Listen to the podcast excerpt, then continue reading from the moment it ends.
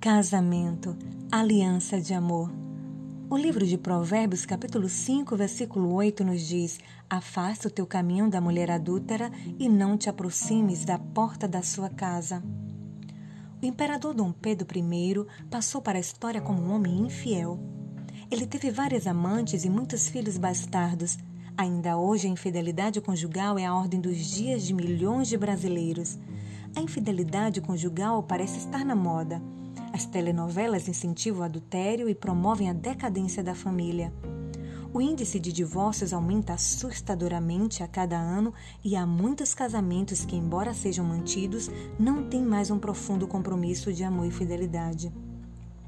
A fidelidade conjugal é um quesito básico para a felicidade conjugal. O casamento é uma aliança de amor e fidelidade.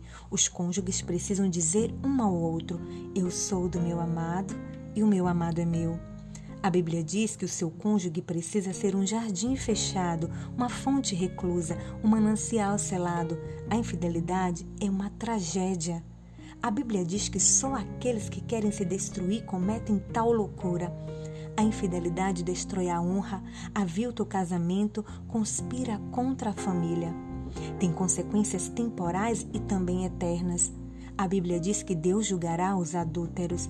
As aventuras fora do casamento trazem desgosto, culpa, escravidão e morte.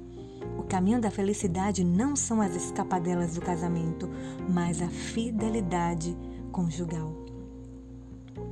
Este foi o Gota de Esperança para a Alma do Reverendo Hernandes Dias Lopes.